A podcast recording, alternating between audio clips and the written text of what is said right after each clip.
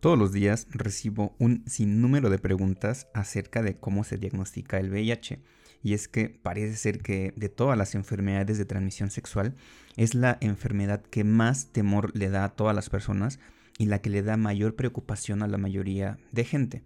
Todo el tiempo, tanto en la consulta privada como en la consulta institucional y en las redes sociales que tengo, tanto en YouTube, eh, Instagram y demás redes, todo el tiempo me se la pasan preguntándome acerca de las pruebas que se pueden hacer después de haber tenido exposición a una práctica de riesgo. Créanme que de, repente abro mis redes, abro la página de YouTube y demás y me encuentro con un sinnúmero de preguntas y al, parecer es una duda que a la gran mayoría de personas eh, les da al momento de después de haber tenido una práctica de riesgo. En esta ocasión solamente quiero hablarles a grandes rasgos sobre qué hacer, qué pruebas se pueden realizar al momento de tener algún contacto, ya que esto les puede resolver la mayoría de sus dudas que puedan estar teniendo. Hablar de esto siempre es importante porque de todas las enfermedades de transmisión sexual, el VIH es la que más temor les da pero créanme que hasta cierto punto es un poco difícil poderse infectar del virus del VIH. Es mucho más fácil infectarse de algunas otras enfermedades de transmisión sexual, de las cuales e, iré hablando poco a poco en los siguientes episodios, como sífilis, gonorrea, clamidia, virus de papiloma humano y algunas otras infecciones. El VIH por sí mismo requiere que la exposición tenga ciertas condiciones. Por así decirlo, y a grandes rasgos, si ustedes tienen una práctica sexual,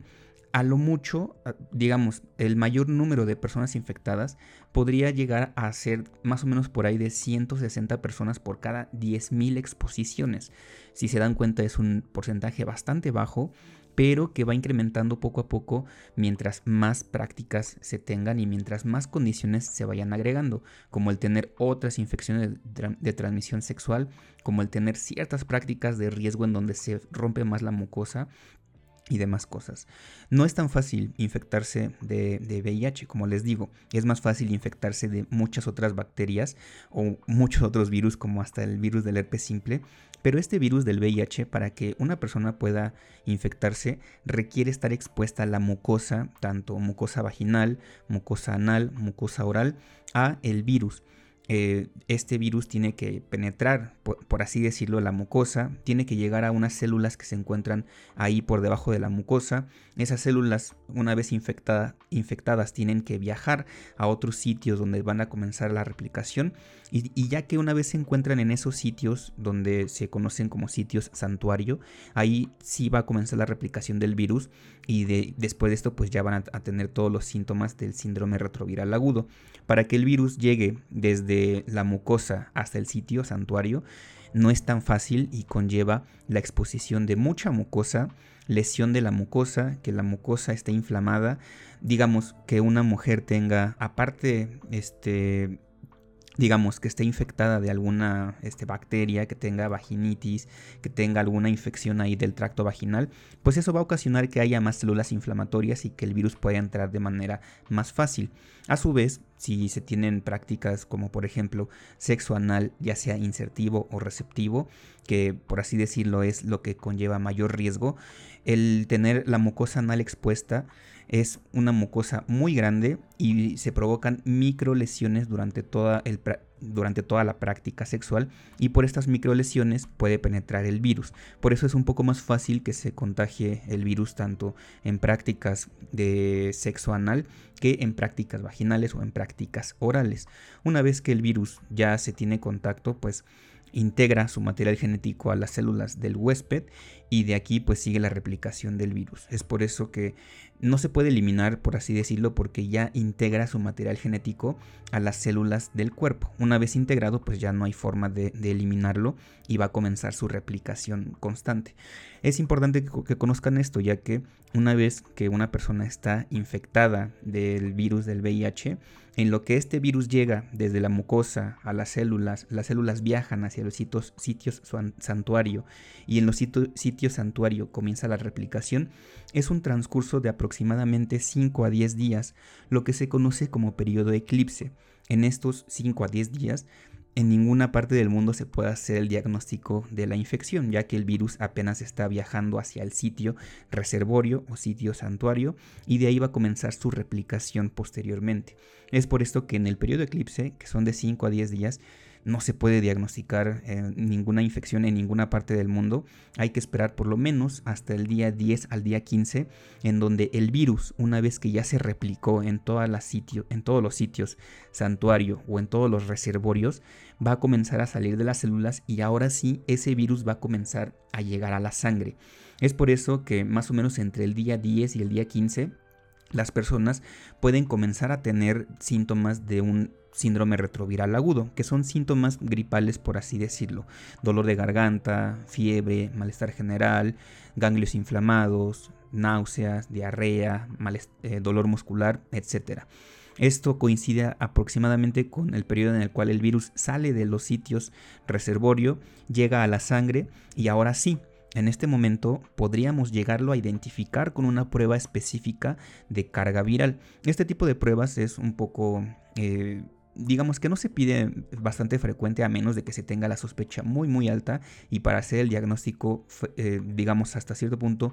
precoz más o menos entre los días 10 y 15 se puede comenzar a detectar el virus en la sangre y estas pruebas serían útiles a partir de este día a partir más o menos del 10 o 15 días aproximadamente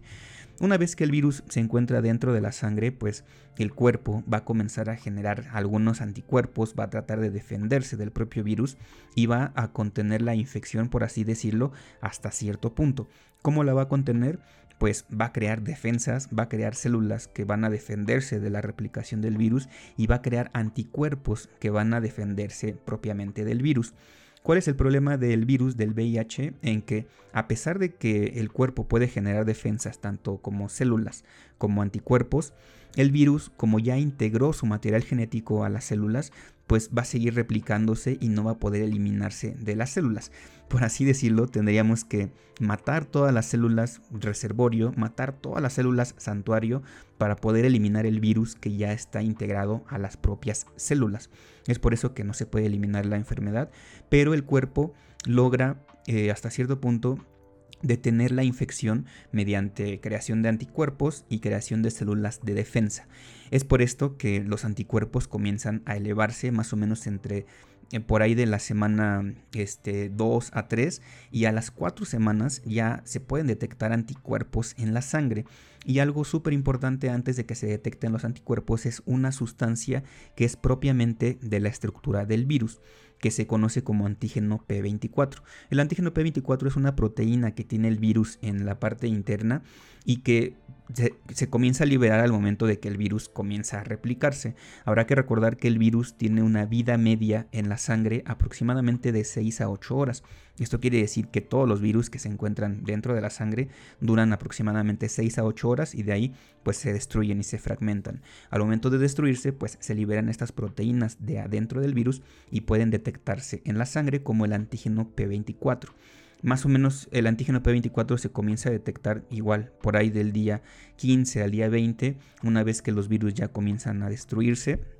Y después de esto, pues ya llegan los anticuerpos a tratar de detener la enfermedad y es por eso que también se pueden comenzar a medir más o menos entre la semana 2, 3 y para la semana 4 ya están todos los anticuerpos formados, ya no hay como motivo por el cual este, las personas no tengan anticuerpos. Hay muy poquitas personas a las cuales tardan un poco más de tiempo en formar anticuerpos. Estas personas son aquellas que tengan inmunodeficiencias, problemas crónicos como enfermedad renal, problemas eh, relacionados con el sistema inmune que van a tardar un poco más en formar los anticuerpos necesarios que van a medir las pruebas. La mayoría de pruebas y la mayoría de personas puede ser diagnosticada con una prueba ya sea de carga viral aproximadamente entre el día 10 y 15 o una prueba de anticuerpos y antígeno P24 a las 4 semanas de haber tenido el contacto de riesgo. Esto es súper importante porque el tratamiento y el diagnóstico del VIH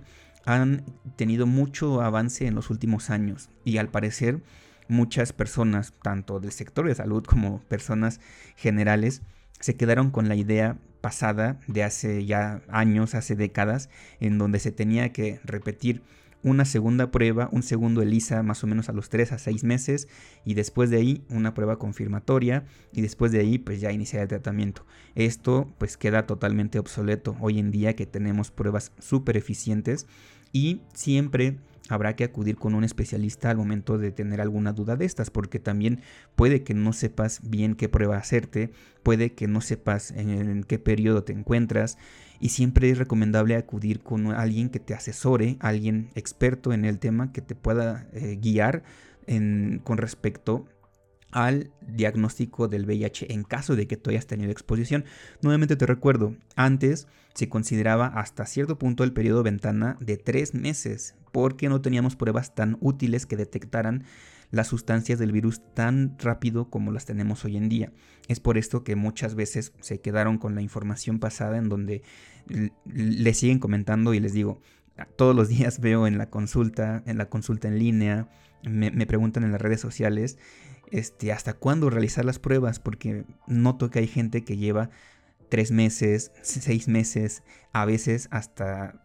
parece, me da un poco de risa, pero a veces les dicen que hasta el año se tienen que estar haciendo las pruebas seguimiento porque, ah, porque por ahí les dicen que hay una seroconversión tardía.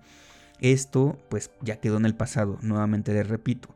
Antes no teníamos pruebas tan útiles como las que tenemos hoy en día y sí se iba por así decirlo, el periodo ventana hasta más o menos tres meses y en algunas personas hasta los seis meses. No con las pruebas que tenemos hoy en día de cuarta generación de antígeno anticuerpo que, como les digo, detectan el virus aproximadamente a las 3-4 semanas o con las pruebas de carga viral que lo detectan tan rápido como a los 10 o 15 días.